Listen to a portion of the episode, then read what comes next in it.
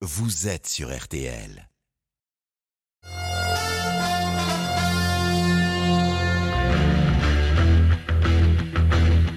Le journal inattendu sur RTL, Ophélie Meunier.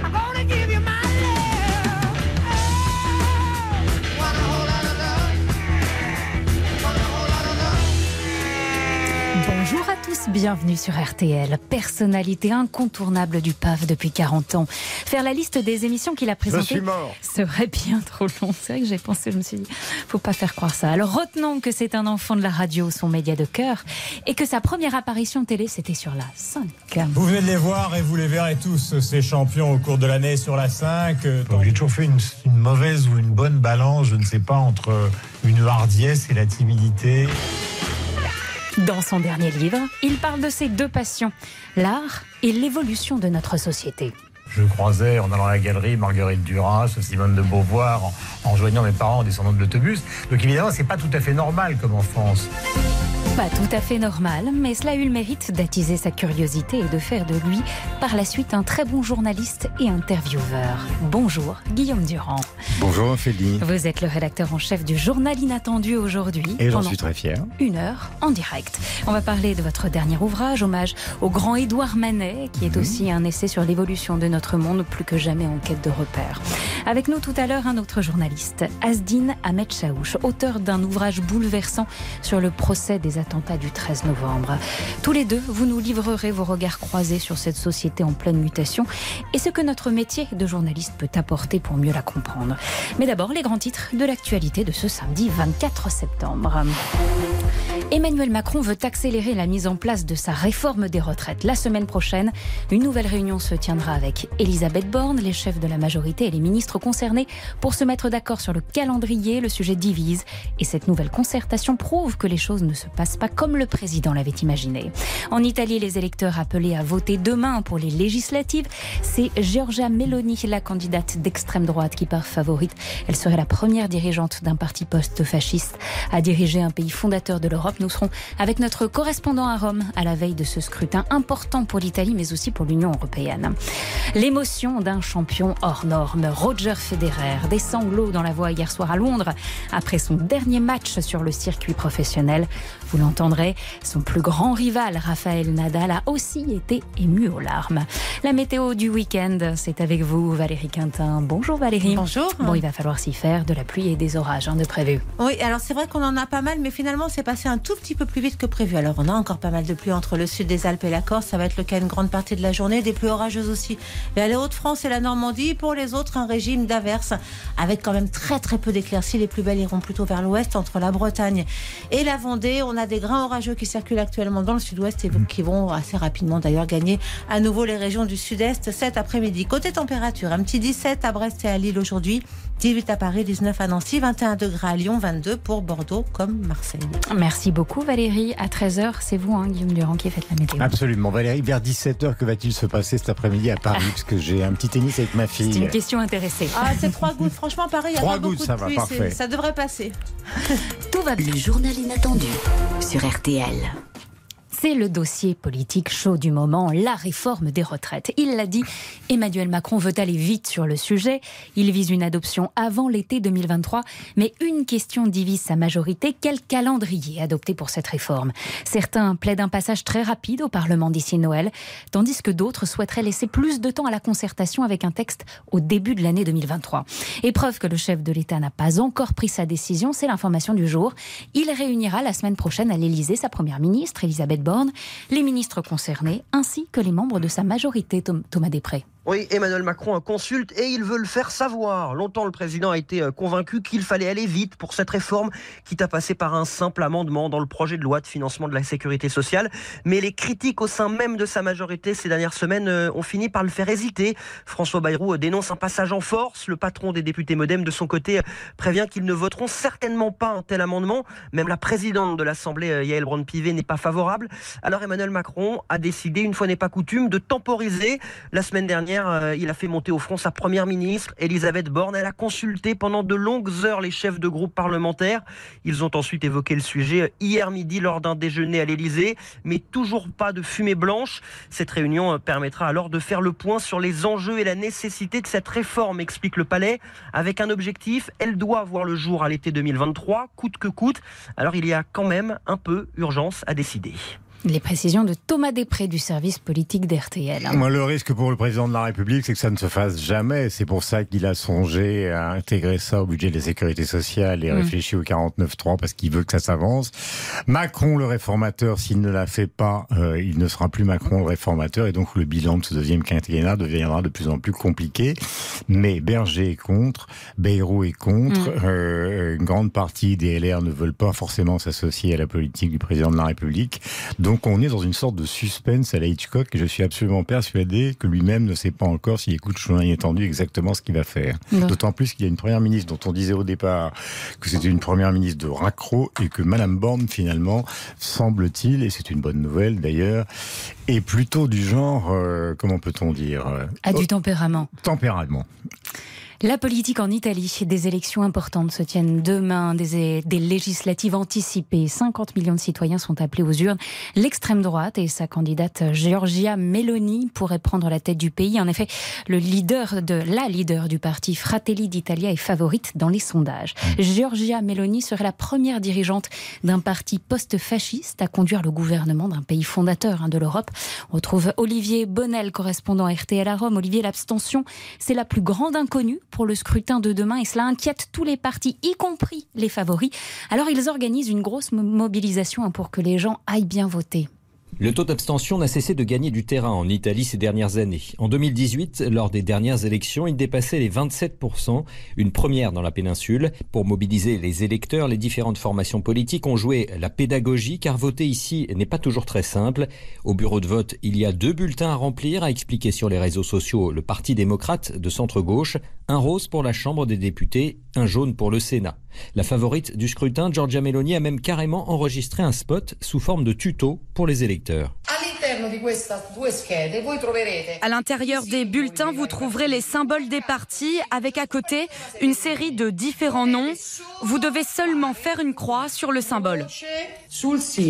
On a rempli les places. À présent, remplissons les urnes. Tweeté encore hier Fratelli d'Italia.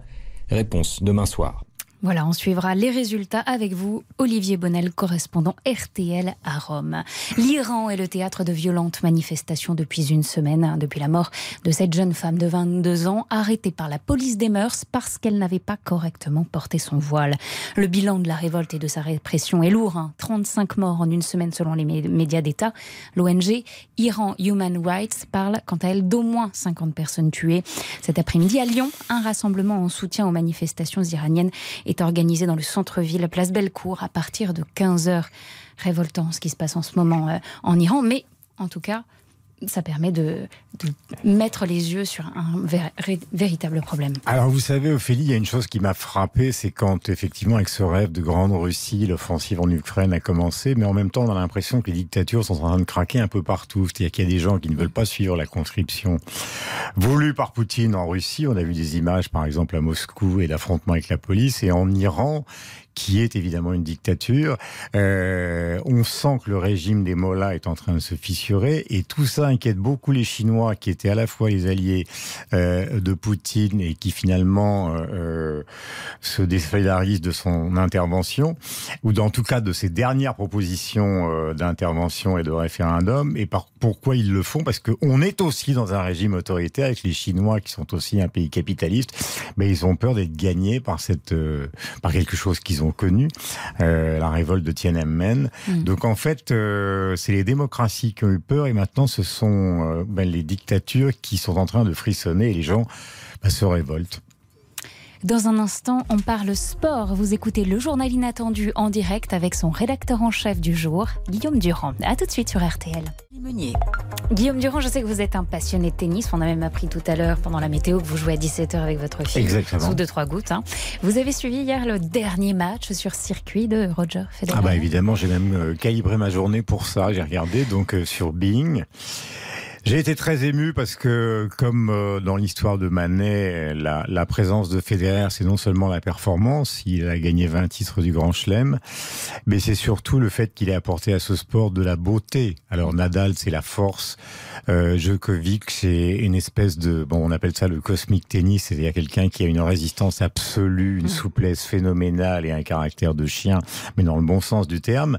Mais la beauté du côté de Federer, donc on peut durer pour la beauté, on peut être aimé pour la beauté. La beauté est une des choses les plus importantes de la vie, mais on n'en parle jamais parce qu'on est sous l'eau à cause de l'actualité que vous et moi, Ophélie, on pratique toute la journée. Mm. Mais c'est fondamental parce que tous les gens qui étaient euh, tout à l'heure euh, euh, dans ce fameux stade de Londres, le O2, ben, ils, étaient là pour voir ce revers phénoménal, comme mm. ils étaient là, puisqu'on a écouté les Zeppelin au, début de l'édition du journal inattendu, comme ils étaient là pour la, la dernière performance de Led Zeppelin il y a 4-5 ans qui se sont reformés malgré la mort de John Bonham dans ce même endroit. Puis les Anglais, puisqu'il y a aussi, on en parlera, l'enterrement de la reine, ils ont quand même quelque chose de ce côté-là qui qui me touche beaucoup. Euh, David Hockney, euh, Francis Bacon, euh, le grand rock'n'roll de cette époque-là, une tradition de la monarchie et le vomissement par les punks de la monarchie, mais en même temps c'est indissociable. S'il n'y avait pas les reines, il n'y aurait pas les, il y aurait pas les punks. et ça marche ensemble. Et nous, avec la République, on a beaucoup de mal euh, finalement à, à, à, montrer l'aspect, euh, comment peut-on dire, l'aspect magnifique, beau, esthétique du pouvoir. On pense pas, quand on pense à Emmanuel Macron, à ses prédécesseurs, à quelque chose d'esthétique. Alors qu'en Angleterre, on y pense. Hmm. Alors hier, en tout cas, la star suisse Roger Federer jouait en double avec son éternel rival depuis, mhm. grand ami Raphaël Nadal. C'était beau. Du point de vue hein. des cheveux, grande victoire de Federer sur Nadal. parce qu'il n'en a plus un seul. on dirait moi. Mais du point de vue des titres, pour l'instant, c'est Raphaël Nadal qui est toujours devant, hein, avec ses, ses 22 titres en grand chelem. Incroyable. Donc c'était beau de voir jouer ensemble deux des plus grands tennismen professionnels de l'histoire. Alors certes, ils ont perdu, il hein, faut quand même donner le score, ils ont perdu dans le dernier set au tie-break face aux Américains, voilà, Sok et Tiafo.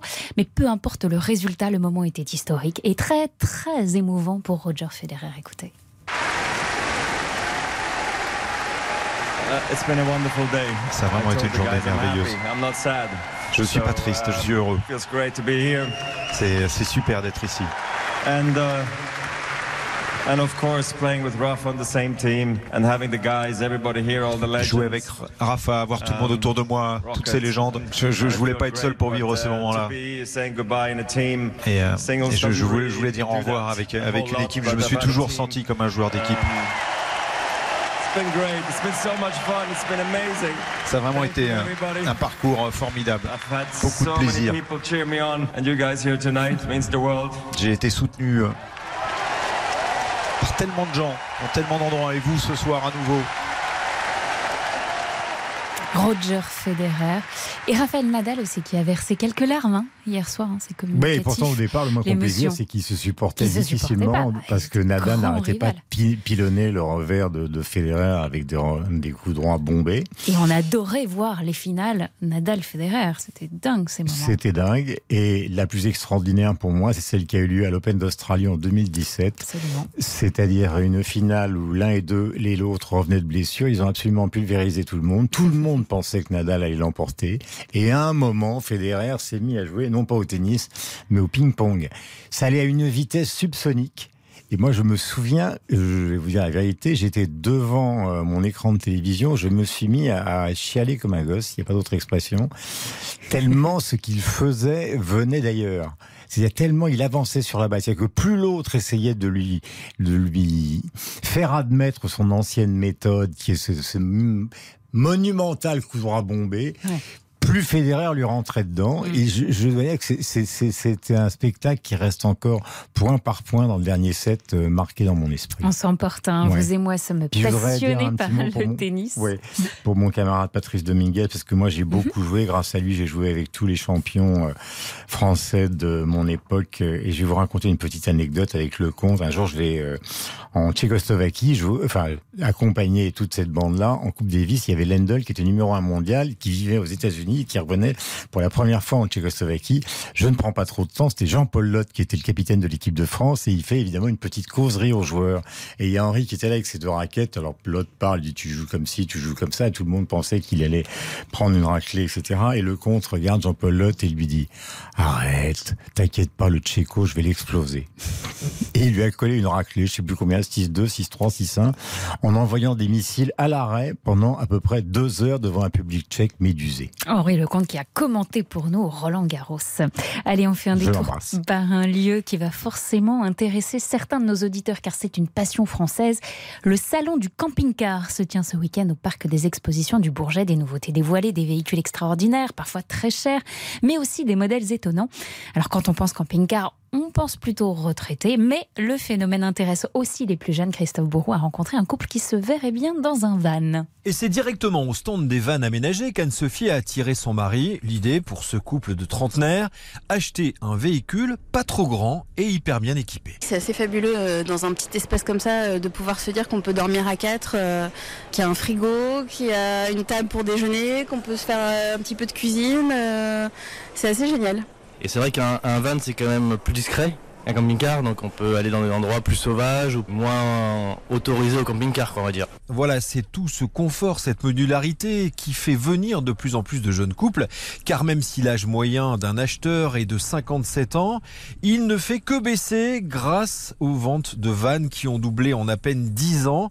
Et d'ailleurs, dans le couple, même leurs petites filles de 3 et 7 ans ont craqué. Bah, J'aime bien le camping-car parce que ça fait changer de la maison. Voilà. On dort dans une maison roulante. Voilà, des maisons roulantes de 7 à 77 ans, c'est ici, au Salon du véhicule de loisirs, au Bourget, près de Paris. Ça évoque des souvenirs d'enfance, le camping-car Absolument, puisque dans ma famille, mon père était un grand fan de camping et ma mère détestait ça.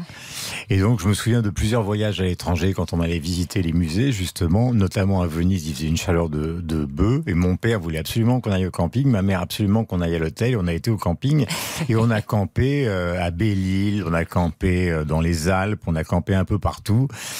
Et ma pauvre maman suivait, parce que mon père avait une petite voiture de sport, et maman suivait en deux chevaux avec la tente à l'arrière et nous. C'est-à-dire que mon père faisait le, le, joli cœur tout seul à l'avant, pendant que maman et moi, et donc mes frères, nous étions derrière, mais on campait. Chez les Durand, on a campé souvent. On en apprend sur vous dans ce journal inattendu. On va continuer justement, puisque vous le savez, il y a un rituel dans le journal inattendu, mhm. c'est l'invité qui se tire le portrait. Vous avez eu 70 ans hier? Exactement. Un joyeux anniversaire déjà. Et puis je vous donne. Je sais pas si c'est joyeux, mais en tout cas, euh, c'était le cas. Je vous donne 70 secondes pour vous présenter. Alors, j'ai écrit ça en arrivant euh, pratiquement dans le taxi. Donc, c'est pour Ophélie, bien évidemment. et j'ai mis une dédicace euh, qui reprend le titre du dernier James Bond parce que j'ai eu quelques ennuis de santé. Mm. Et j'avais écrit, quand j'ai écrit ce livre, Mourir peut attendre, comme dirait Bond. Mm. Donc, j'ai improvisé ce matin. Je suis né en 1952, un 23 septembre. Je suis un enfant typique des années 60 c'est-à-dire une sorte de fakir de lui-même, un faux héros mais qui ne rêve que de ça, l'héroïsme, comme les familles ukrainiennes que j'embrasse et comme évidemment Roger Federer. Enfant des années 60, les fameux boomers, vous savez que nous sommes ceux qui sommes les plus haïs de la société parce que nous sommes encore là, toujours au travail. Euh, nous aimons et, nous aimons toujours la sincérité, par exemple. Moi, j'ai toujours participé à cette idée qu'on pouvait tout mélanger. C'est un peu la caractéristique de notre génération, à la fois les grosses têtes, Jean-Yann, Godard, euh, ce qui forcément ne va pas ensemble dans le milieu culturel. Et pourtant, Godard a employé Jean-Yann dans Week-end avec Mary Dark. J'aime les autoportraits de Rembrandt avec euh, de plus en plus d'ombre après les lumières. J'ai peur pour moi, mais comme tous les journalistes, je ne pense qu'aux autres, même encore à 70 ans. Manet et tout à l'heure Led Zeppelin que vous avez passé, mes parents sont évidemment les vrais héros de ma vie. Mais ne jamais oublier que le succès a peu de sens. Euh, je parle des livres, je parle de toutes les œuvres d'art, puisque par exemple Beckett, qui a été prix Nobel, n'a jamais vendu euh, de toute sa vie que des livres à 1500 exemplaires, et pourtant c'est un des rois de la littérature du XXe siècle. Donc au fond, qui suis-je, puisqu'il s'agit d'un autoportrait, qui mm. sommes-nous? En attendant Godot, eh bien nous sommes un tissu humain de contradiction absolue, et ça s'appelle la vie.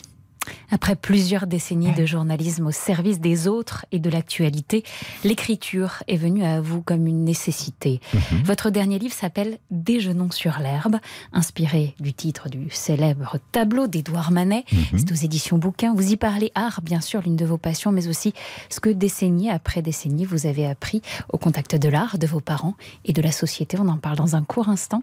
C'est le journal inattendu avec Guillaume Durand.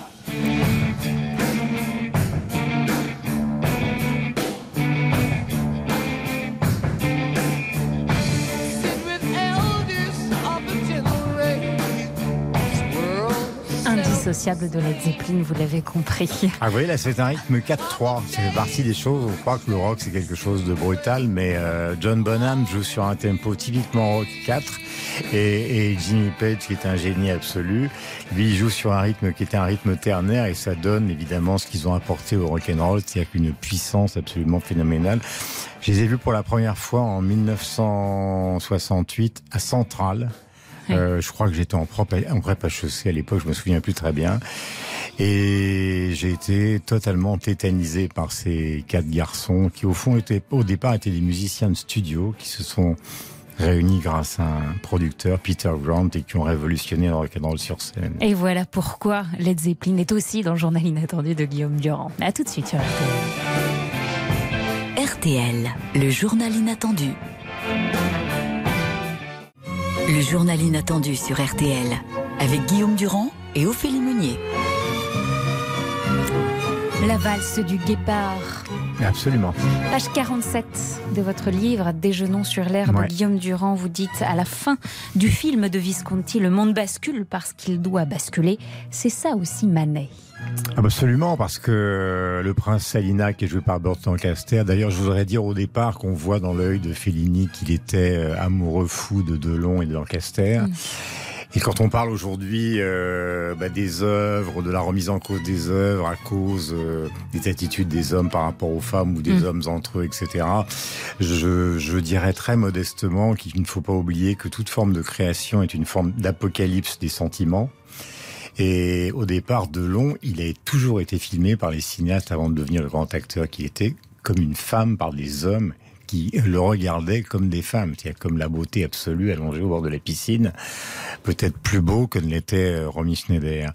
Et donc ça joue dans ce dans dans dans cette allusion à Manet parce que c'est la redéfinition de la beauté. Euh, Baudelaire disait qu'est-ce que c'est que la beauté? Il a écrit le peintre de la vie moderne. Bah, c'est d'abord des critères euh, esthétique classique. Par exemple, vous êtes magnifique, Ophélie. Euh, euh, vous l'êtes plus que moi, et c'est objectif. Mais en même temps, est-ce bah que vous êtes une beauté Mais est-ce que c'est une beauté moderne que la vôtre Est-ce que c'est une hmm. beauté moderne que la vôtre, ou est-ce que c'est une beauté éternelle à ce moment-là? Ça veut dire qu'on se serait toutes les filles seraient toujours des Ophélie Meunier. Non. Et c'est là où vous avez dix mille fois raison. Il faut que la vie moderne s'insinue euh, dans cette beauté pour la renouveler. Autrement, on ferait toujours le David de Michel-Ange, mm. éternellement la Joconde, et pendant je ne sais combien de siècles, des tableaux de Poussin. Et c'est ce que Baudelaire et Manet ont voulu faire. C'est-à-dire qu'il était dans une école de peinture de Thomas Couture où il y avait des, des types déguisés en romains qui avaient de l'huile sur le corps, éclairés d'une manière bizarre. Les romains de la décadence, ça a beaucoup influencé Dans, Spartacus. Et, et, Manet a dit, il y en a marre, moi je veux... Euh, je veux peindre des gens qui boivent des bocs de bière, qui boivent de l'absinthe. Je veux peindre des femmes sublimes, mais dans des situations totalement ambiguës, comme le déjeuner sur l'herbe. Comme le déjeuner sur l'herbe, où la femme est nue à côté d'un homme habillé. Et alors, ce qui est incroyable chez Manet, c'est qu'il faisait ça avec sa famille. C'est-à-dire qu'il faisait des tableaux sulfureux, mm. sexuels. Mais dans le déjeuner sur l'herbe, il y a donc Victorine Meurant, qui était sa maîtresse.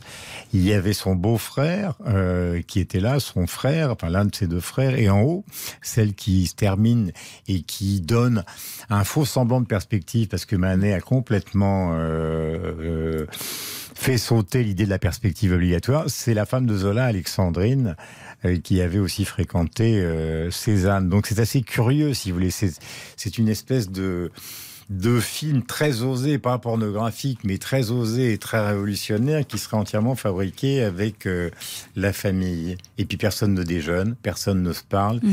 personne ne, se regarde. C'est pour ça que Godard, j'ai regardé ça quand il est mort, a dit Manet, c'est le cinéma avant le cinéma, c'est une énigme permanente. Et de tableau en tableau, contrairement au bonheur, par exemple, de Monet, qui a fait des déjeuners sur l'herbe. Ce qui est frappant avec Olympia, c'est qu'on se demande ce qui se passe.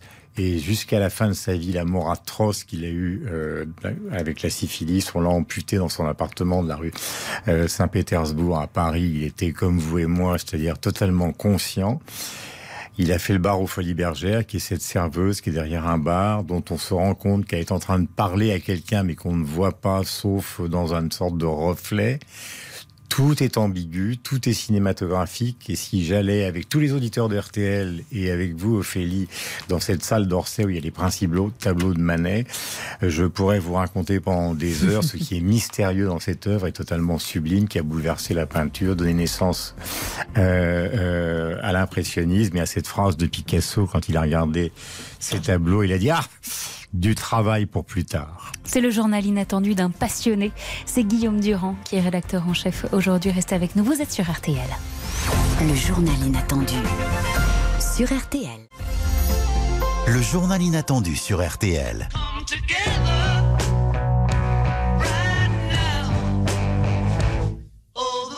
On est ensemble, il est 13h03 minutes et vous écoutez RTL.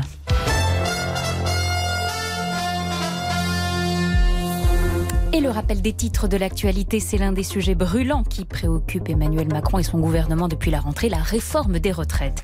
Le président et Elisabeth Borne vont réunir la semaine prochaine les chefs de la majorité et les ministres concernés pour faire le point sur la manière d'engager cette réforme.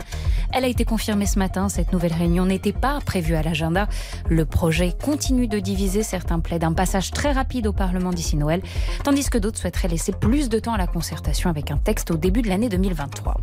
Le président américain Biden a menacé la Russie de nouvelles sanctions économiques si elle annexe des territoires ukrainiens. Les référendums organisés par Vladimir Poutine dans quatre régions depuis hier ne seront jamais reconnus comme légitimes par les pays du G7. Dans le même temps, des files de voitures continuent de quitter la Russie. Des hommes cherchent à fuir à tout prix le pays pour ne pas être enrôlés dans l'armée. Cette semaine, Vladimir Poutine a ordonné la mobilisation de 300 000 de civils officiellement, peut-être un million selon la presse indépendante. Une alliance des droites apparaît comme la favorite des législatives de demain en Italie. Le scrutin pourrait porter au pouvoir Giorgia Meloni, chef d'une formation ultra-conservatrice, le parti Fratelli d'Italia. Les élections des élections cruciales hein, pour l'avenir de l'Italie, mais aussi de l'Europe. Première réaction ce matin de la Fédération française de football après les appels au boycott de la Coupe du Monde au Qatar. Participer, je cite, ne signifie pas fermer les yeux et cautionner, dit ce matin la FFF dans un communiqué. Une réponse notamment à Amnesty International qui regrettait le silence assourdissant des Bleus face aux milliers de travailleurs migrants décédés sur le 6500. Guillaume Durand, l'information de la, de la journée qui vous a marqué, c'est quand même le tennis. Vous en êtes passionné. Oui, mais je pense quand même aux 6500 qui sont morts dans mm. des tours par 45 degrés pour construire ces stades euh, où nous allons jouer au foot. Il faut que le corps exulte, mais la conscience ne doit pas se fermer sur les conditions dans lesquelles euh, non seulement cette Coupe du Monde a été attribuée, mais dans les conditions dans lesquelles elle va se dérouler. Quant à Federer, qui est une sorte de dieu pour tous les gens qui adorent le tennis, c'est aussi un homme d'affaires rusé, parce que ce qui est phénoménal, c'est qu'on le voyait pendant la retransmission à la fois jouer au ping-pong dans son garage, dans un océan de Rolex. Euh, et, quand je regardais tous les sponsors qui étaient autour du, du U2 Arena, il y avait quand même l'impression aussi que c'était à la fois des adieux, mais que derrière ce Suisse souriant se cachait un redoutable homme d'affaires qui finalement prend sa retraite du tennis, mais euh, est d'une certaine manière en train de se diriger vers la direction euh, du tennis mondial avec euh, l'approbation de, de, tous ses pairs, y compris ceux qui ont gagné plus de tournois du Grand Chelem que lui. Il a anticipé la suite et en attendant, hier, il a quand même versé quelques larmes d'émotion pour ses adieux. Bah, les hommes d'affaires pleurent. Historique. les hommes d'affaires pleurent aussi, c'est ce qu'on retiendra. Euh, dans le point de cette semaine, Guillaume Durand, il y a un article qui a retenu votre attention sur le cinéaste Robert Osland, mhm. iconoclaste, qui est en train de s'imposer Alors, il a fait un premier film qui s'appelait Snow Therapy, euh, qui était évidemment une horreur. C'est un père de famille. Nous avons tous été pères de famille. Nous sommes en haut d'une piste quand on a la chance de pouvoir aller au ski. Tout d'un coup arrive une avalanche. Et l'intérêt de réalisateur, c'est que le père se barre en courant et laisse sa femme et les enfants, en haut et qui se démerdent. Donc, ce film a fait un, scandale mm. terrible. Après, il a enchaîné. Il a eu la Palme d'Or à Cannes avec The Square. C'était un truc sur l'art contemporain. Donc, déjà, l'art contemporain, vous savez que c'est très contesté et assez minoritaire dans l'opinion, mais en même temps ça occupe nos esprits. Mais il a quand même réussi à s'imposer mondialement. Et il y a une scène, un vernissage hyper snob parce que moi j'ai beau adorer l'art contemporain ou l'art moderne, je sais qu'il y a une version qui est détestable. Euh, et cette scène avec un espèce d'homme chimpanzé qui saute sur les tables et est à hurler de rire. Et là, il continue dans un un peu comme Sorrentino avec la Grande Bellezza, c'est-à-dire que ce sont ces, ces metteurs en scène qui sortent de la, du cinéma littéraire français. C'est toujours très beau, très esthétique, très bien foutu, comme dans La Grande Bellezza. En même temps, euh, il y a une sorte d'interrogation de la critique à son égard. Alors que le type a une vision euh, comme Sorrentino qui est assez contemporaine, justement, c'est au sens du 21e siècle, de ce que c'est que la beauté. C'est-à-dire, c'est à la fois ultra corrosif, euh, Youth, vous vous souvenez du film de, de Sorrentino? Vous aviez Michael Caine qui était dans une espèce de, de retraite pour vieux en, en, train de mourir et en train de regarder des filles euh, magnifiques de 20 ans au bord de la piscine. C'est à la fois ultra corrosif et en même temps avec un sens plastique comme chez Manet on ne peut pas euh, faire le deuil de la beauté sous prétexte qu'on réfléchit. Article sur Ruben Osland à retrouver dans le point de cette semaine. La magnifique actrice euh, qui joue, qui est un peu l'héroïne de ce film, est morte à 32 ans pour des raisons totalement mystérieuses. Le point qui fête d'ailleurs cette année ses 50 ans. La météo, à 13h, c'est avec l'invité. Quel temps fera-t-il ce week-end? Beaucoup de pluie sur le pays cet après-midi, en particulier des Alpes à la Corse, mais aussi de la Normandie au nord et au Pas-de-Calais. Ça me rappelle mes débuts. Vous savez que mon premier journal, c'était avec Pierre Lescure, dans une station qu'on ne parlera pas parce qu'elle est concurrente de la vôtre, bien oui, que... on, on sait tous que c'est Europe 1. Voilà. D'ailleurs, j'embrasse mes camarades de Radio Classique qui nous écoutent parce que euh, nous sommes à la bataille aussi avec vous, loin derrière. Mais nous continuons. Ailleurs, les averses seront fréquentes, parfois orageuses. Les éclaircies les plus généreuses sont prévues de la Bretagne qui a marqué mon enfance à Belle-en-Mer, à la Vendée, où je n'ai jamais foutu les pieds. Les températures seront comprises entre 16 et 24 degrés du Finistère à la Corse. J'ai adoré la Corse et j'aime beaucoup les Corses. Il fera 18 à Paris à Lille, 20 à Colmar, 21 à Lyon. Colmar, c'est une ville magnifique où il y a un retable extraordinaire. Nantes et Toulouse, 21 degrés. Chaque mot est prétexte à raconter une histoire. C'est formidable. J'essaye. Il est incroyable, hein, Asdin Ahmed Chaouch. Bonjour. Oui, bonjour. Mais moi, j'ai l'impression de le connaître vu qu'il a accompagné toute ma vie, vu que moi je suis culture télé de manière assez aiguë. Donc de la 5, enfin qu'on a oublié, hein, de, enfin, de Berlusconi, ouais, la tête d'affiche. Euh, et moi, je, me rappelle, c'était mes débuts à la télé, jusqu'à nulle part ailleurs. Enfin, pas, pas, pas, fini encore, mais en tout cas, je mes souvenirs. Euh, ah.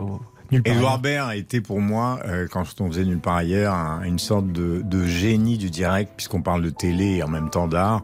Mais moi, je, je, comme je le disais en autoportrait, et je pense que c'est la même chose pour vous, pour Ophélie et pour tous ceux qui nous écoutent, on est tous un peu euh, dans tous les dans tous les milieux, partout. Euh, on aime les choses ultra populaires, on embrasse Laurent Ruquier, mais en même temps, on a envie d'aller voir mm. la future exposition de Rothko qui va avoir lieu chez LVMH dans quelques temps, ou celle de John Mitchell. On est comme ça et on essaie de nous séparer alors qu'on n'a pas du tout envie d'être séparés. Donc je vous remercie d'avoir suivi la 5 et d'avoir suivi Edouard euh, Baird, délirant. Je, vous ai toujours résumé en disant vous êtes euh, l'irrévérence dans l'élégance dans les questions. C'est-à-dire que vous trouvez le petit truc, mais en étant poli et courtois, et c'est toujours agréable. Bah, C'est-à-dire qu'il y a actuellement une, enfin, il y a une espèce de mode dans notre métier qui est, qui est le clash organisé, euh, qui m'a toujours insupporté. Surtout que le clash organisé, ça va si c'est en direct. C'est que si jamais euh, mmh je vous fous une baffe. Mmh. Euh, il, est, il est esthétique que ça se passe en direct de manière à ce que mmh. vous puissiez me répondre par un, violent coup de pied au cul. Tandis qu'au début de cette mode, beaucoup de choses étaient enregistrées mmh. et, donc du coup euh, aseptisées, montées. Et donc, comme on disait quand on était gosse, Ophélie, c'est de la triche. c'est de la triche. C'est un procès qui a rythmé notre actualité pendant dix mois. De septembre 2021 à juin 2022, le procès des attentats du 13 novembre. Asdin, Ahmed Chaouch, vous avez écrit un ouvrage absolument bouleversant qui m'a énormément touché sur ces dix mois de procès que vous avez couverts pour euh, l'émission Quotidien sur TMC. Ce livre s'appelle Dossier V13. Il est édité aux, éditions Plomb. Pardon. Vous l'avez écrit avec Valentin Pasquier qui en a fait les illustrations. Chacun de vos textes est accompagné donc de, ces dessins de Valentin Pasquier. Un mot sur la forme, peut-être au début. On sait que ce procès, nous, euh, alors on l'a aussi suivi sur RTL, euh, on n'en a rien vu en mhm. images. Quand on ouvre ce livre, c'est incroyable, tout devient vrai, tout devient vivant. Bah, c'était un peu le défi. Euh, quand on a commencé à, suivre ce procès sur le, sur le banc de, cette salle d'audience préfabriquée pour, pour l'occasion, on, avait, on, a eu, on a eu une réaction presque égoïste, même si c'était l'horreur qu'on qu'on constatait, qu'on décrivait, qu'on écrivait, on a eu ce sentiment de dire comment le, partager au plus grand nombre. Alors, ben, chacun faisait son reportage, d'autres faisaient des, live tweets, mais pour nous, c'était pas suffisant. Et avec Valentin, c'était cette rencontre, se dire, ben, en fait, lui déjà, il était aux premières loges, c'est-à-dire que les dessinateurs sont beaucoup plus euh, proches des accusés et, des juges. Et voilà. Donc déjà cette place, moi je la trouvais euh, intéressante mm. journalistiquement. Et puis euh, lui, il, avait un regard et il avait aussi une manière de dessiner l'horreur avec aussi des couleurs vives, joyeuses. Il n'avait pas peur. Alors souvent, les dessins de presse sur les procès d'assises, notamment, on a quand même un, trait dur, des couleurs sombres. Et Valentin, il faisait pas ce choix-là. Ce n'est pas le cas, voilà. Exactement. alors qu'on décrivait la, la, tuerie de masse euh, la, la, plus criminelle de notre histoire contemporaine. Mm. Et euh, par définition, vous ne pouviez pas voir, donc on, on voulait faire visualiser, au maximum ce moment d'histoire, parce que c'était l'horreur, mais c'était notre histoire. C'est pour ça aussi qu'on a choisi cette, cette forme, pour voir le visage de François Hollande lorsqu'il s'adresse à, à l'avocate de Salah les, traits de Abdeslam qui ont changé, même euh, son discours a changé, mais son look changé. Hmm. Le regard de ce président de la cour d'assises qui jouait avec les émotions des uns des autres, qui écoutait parfois, qui, qui rentrait un peu dedans. Tout ça, ça nous paraissait important de voir les, visages, les couleurs, les coulisses aussi des, lieux qu'on n'a pas l'habitude de voir. C'est la place Dauphine, là où se croisent euh, partie civile, victimes, rescapés, hmm. avocats de, de, la, euh, de la défense, tout ça, et journalistes, dans un espèce de une espèce de, presque de, joie de vivre avant de rentrer dans l'horreur de, de, ce palais de justice. Voilà, tout, ça, je trouvais que le dessin voilà, euh, a apporté cette information parce que c'est une information. Quand on est journaliste, comment on se prépare à couvrir un procès comme ça? Comment on garde de la distance face à nos émotions? Vous allez tous les deux nous partager votre expérience. À tout de suite sur RTL, c'est le journal inattendu. Sur RTL. Nous basculons dès maintenant en édition spéciale d'information. Salah Abdeslam, qui était recherché, est l'un des deux hommes qui a été arrêté cet après-midi. Ce soir à la une, le procès du siècle s'est ouvert. Enfin, le procès des attentats du 13 novembre. Voici venu le temps de la justice. 20 accusés, parmi lesquels Salah Abdeslam, l'unique survivant des commandos terroristes de cette soirée d'horreur. Et en face, 1800 parties civiles. Le verdict d'un procès historique. Le verdict est tombé dans un silence absolu. L'instant solennel. Salah Abdeslam condamné à la prison à vie. Ce procès qui décidément ne ressemblait à aucun autre et c'est peut-être en cela qu'il marquera l'histoire. Et oui, pendant dix mois, on l'a suivi également ici sur RTL, étape après étape.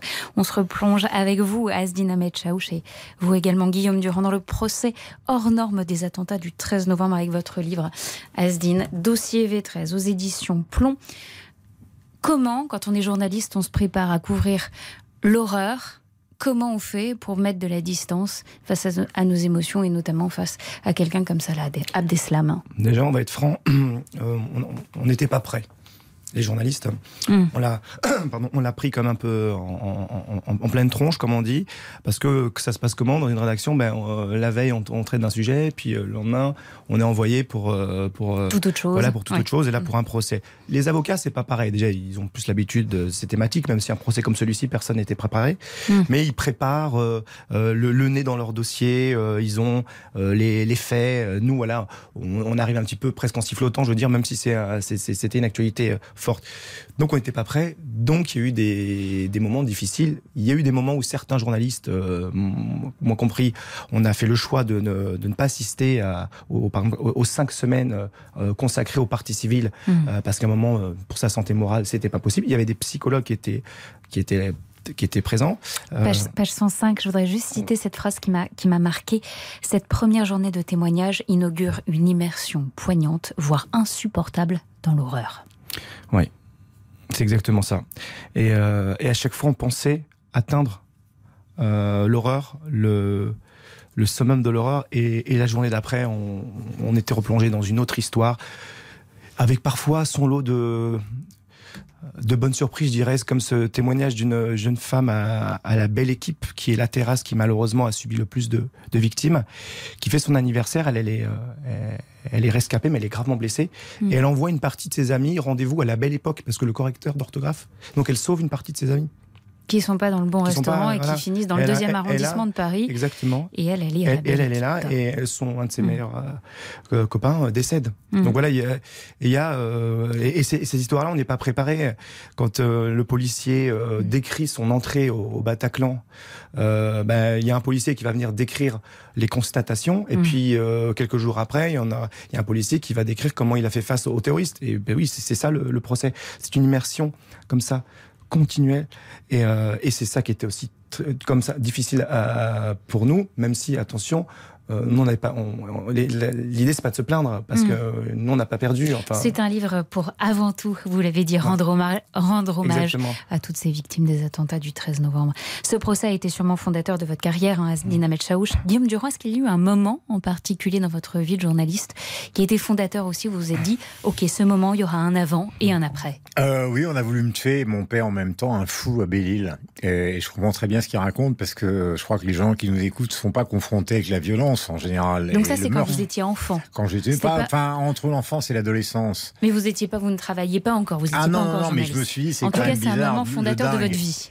Voilà, et, et euh, couteau, euh, il a complètement lacéré mon père qui est resté paralysé. Et quand le samedi du Bataclan, justement, j'étais dans un restaurant italien, ma première, ma première truc avec tous les gens dans le restaurant, qui était un Italien du 15e arrondissement, c'était où est mon fils? Hum. Mm. Est-ce qu'il est au Bataclan Parce qu'évidemment, ils y vont, ils aiment le rock'n'roll comme leur mm. papa ou comme mm. plein d'autres gens. Et la panique, c'est Et quand on a découvert ça, c'était, enfin, Daniel Pseni du Monde, qui est un de mes amis, euh, qui était là-bas et qui a pris une balle. Alors, parce qu'il était, enfin, c'était l'horreur absolue. Mais il faut jamais oublier que maintenant, on sait qui sont nos ennemis. Et nos ennemis, ce sont les fondamentalistes islamistes qui veulent nous détruire. Ça n'a strictement aucun rapport avec les immigrés en France, les Français d'origine immigrée, etc. Mais il faut donner un nom à ce qui nous a a pulvérisé, fait du chagrin et endeuillé ses victimes. Ce sont effectivement euh, ce petit groupe euh, dans le monde entier qui veulent abattre une civilisation qui a décidé que le blasphème était un droit. Guillaume Durand, vous avez à côté de vous euh, deux journalistes trentenaires, Asdine et moi-même. Qu'est-ce que vous espérez transmettre aux jeunes générations de journalistes euh, Qu'est-ce que vous attendez de nous? Euh, Alors écoutez, j'attends rien de vous, à part puisque vous serez encore là quand moi je ne le serai plus. quand je dis j'attends rien de vous, je, sais qu'il y aura dans votre génération beaucoup plus de tolérance qu'il y en a eu dans la mienne parce que c'était une sorte de mini Hollywood quand est arrivée la télévision. Euh, vous savez, euh, on, a confondu, parce qu'on a des petites carrières visibles, le narcissisme de la télévision avec Carol Flynn, ce qui n'a strictement aucun rapport avec Jean-Luc Godard. Et ça, maintenant, ça va revenir tranquillement à sa place. Euh, euh, et ça permettra justement de faire un journaliste plus efficace et pas un journaliste qui intègre trop, à mon avis, le star system, même si ça existera toujours. Donc il faut euh, rester simple et s'intéresser à des choses euh, quand même sophistiquées. Asdine, désormais vous couvrez euh, le procès des attentats de Nice. Est-ce que vous avez l'impression d'avoir un peu une dérapace du coup? Non, non, parce que euh, on a, pour entrer dans, sans rentrer dans les détails, c'est quand même un autre type d'attentat, un mhm. autre mode opératoire. et là, l'horreur, elle a encore atteint notre niveau parce que le, le, terroriste a visé des enfants et on a vu la vidéo. Euh, il y a eu un débat sur euh, doit-on montrer cette vidéo, les, ces quatre minutes euh, d'horreur, et on l'a vu dans la salle d'audience où malheureusement on voit beaucoup de choses. Et moi, j'ai pas pu tout voir, donc je fermais les yeux. ouais, donc là, j'ai pris ben, après cette vidéo, je suis j'ai pris une petite semaine où j'ai pas remis les pieds au, au, palais de justice, mais c'est difficile parce que là, là, pour la première fois, enfin depuis l'affaire, depuis les attentats de Mera, le terroriste ciblait des enfants. Ouais. Dossier V13 aux éditions Plomb, c'est votre livre Asdina Chaouch avec Valentin Pasquier qui euh, et bouleversant. Voilà, j'ai pas d'autres mots, ça m'a énormément touché. Et important, le conseil. On parlait de l'attentat de Nice, il y, a, un chapitre sur François Hollande, il y en a deux, mm. euh, et c'est c'est ce, ce, qui est nouveau là, dans, ces procès, dans celui-ci et celui de Nice, c'est que le président de la République de l'époque vient témoigner. Vient témoigner. Voilà, avec cette fois-ci des questions sur la responsabilité de l'État aussi, parce qu'il y a aussi ces questions-là. Merci Azine, vous restez avec nous, Guillaume Durand, pour la dernière partie du journal inattendu avec une petite surprise. Ah Allez, à tout de suite sur RTL. Le journal inattendu sur RTL. RTL.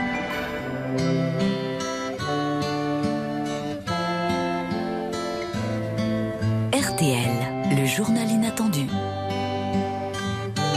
Guillaume Durand, Ophélie Meunier.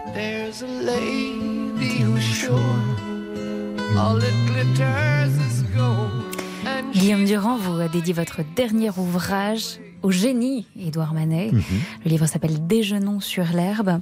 Vous avez dit quand on commence à aimer l'art, c'est une force indescriptible. Au milieu de l'écriture de ce livre, vous êtes tombé gravement malade. On vous a diagnostiqué un cancer de la mâchoire. Vous dites que ça a été comme une explosion à l'intérieur de vous. Mhm. Ce projet vous a aidé à guérir au, contraire, au moment où j'ai commencé avant, et quand j'ai appris que j'avais un cancer, euh, je suis rentré comme ça de chez le médecin, j'ai vu mon assistante, je lui ai dit j'ai un cancer, et puis on a continué à écrire, et puis tout d'un coup, après avoir été opéré pendant 10 heures, j'ai plus pu écrire une ligne parce que Manet, euh, qui a contacté, contracté à 16 ans euh, la, syphilis au, Brésil, au mm. Brésil, est mort de ça, on l'a dit tout à l'heure, amputé dans des conditions épouvantables, mais comme Maupassant, comme Schubert, comme Baudelaire, qui disait ah enfin j'ai la grande vérole, enfin mm. cette période atroce, de souffrance atroce. Et donc je me suis dit, ce livre est maudit, je n'irai jamais jusqu'au bout. Mais comme il a été haï toute sa vie, ce, bel homme mort à 51 ans, haï, mais la presse était hyper responsable, comme la foule, on mettait ses tableaux à 3 mètres du sol pour que les gens ne les déchirent pas. Il a été aidé par euh, Monet, il a été aidé par euh, celle dont il a été très amoureux euh, et avec qui il a vécu en même temps que son épouse. Berthe Morisot. Voilà, Berthe Morisot, parce qu'on ne peut pas dire que Manet ait été le sommet de la fidélité. Là aussi, on rentre dans le débat contemporain sur les hommes, les femmes et les rapports qui existent entre eux. Donc tout est là et en même temps, euh, il y a la commune. Il est contre la répression, il déteste Thiers. C'est un très grand bourgeois, euh, un peu rentier, mais en même temps c'est un républicain de gauche. Euh, il préfère Gambetta à Thiers. Quand les Prussiens attaquent Paris, on mangeait des rats. Euh, dans la ville, parce que là, je pense aux Ukrainiens, c'est pour ça que tout ça est très actuel. Il y a un très beau livre qui s'appelle La fabrique des pervers, qui a été écrit par une fille qui s'appelle Sophie Chauveau, qui est une biographe de Picasso et de Manet. Que aussi dans votre livre, absolument. Euh, elle raconte l'histoire de sa famille. Ce sont des charcutiers traiteurs de très très haut niveau. Vous savez ce qu'ils ont fait pendant justement ce siège de Paris? Ils ont été au Jardin des Plantes, ils ont dépecé tous les animaux, ils en ont fait des conserves pour nourrir les Parisiens qui vendaient à prix d'or. Et après ça, pour fêter cette idée géniale, ils violaient leurs gosses. Donc euh, tout ça, c'est c'est écrit et c'est vu et c'est dans, dans, les, dans, les tableaux de d'Edouard Manet, par exemple. Euh, euh, l'évasion de Rochefort, ce sont des communards qui reviennent. On dirait un tableau de Jackson Pollock, la façon dont c'est euh, la, la, conservatrice du Louvre, la présidente du Louvre, Madame Descartes, dit c'est c'est un all-over parce qu'on a l'impression que rien n'est préparé et qui peint la mer, cette évasion justement comme si c'était un tableau total d'art contemporain. Donc après avoir arrêté d'écrire, vous avez finalement trouvé la force de reprendre et de finir. Mais il faut absolument euh, finir. C'est un conseil que je peux donner. Et puis j'ai un truc que j'ai détesté concernant la mort d'Axel Kahn, qui était le président de la Ligue contre le cancer. Quand il est mort, on lui a reproché d'avoir parlé de cette mort. Je sais qu'on arrive au terme en disant que c'est une espèce de publicité. Moi, j'en parle pas pour. Euh, c'est comme Axel pour faire une sorte de publicité de mon malheur, de ma souffrance, comme une sorte de mini-crise qui s'appellerait Durand. Pas du tout. Je pense aux infirmières, je pense à mon médecin, je donne son, enfin à mes médecins, mais particulièrement à celui qui m'a opéré, parce qu'il y a des dizaines et des dizaines de gens qui sont sauvés tous les jours de cette maladie qui est quand même assez atroce.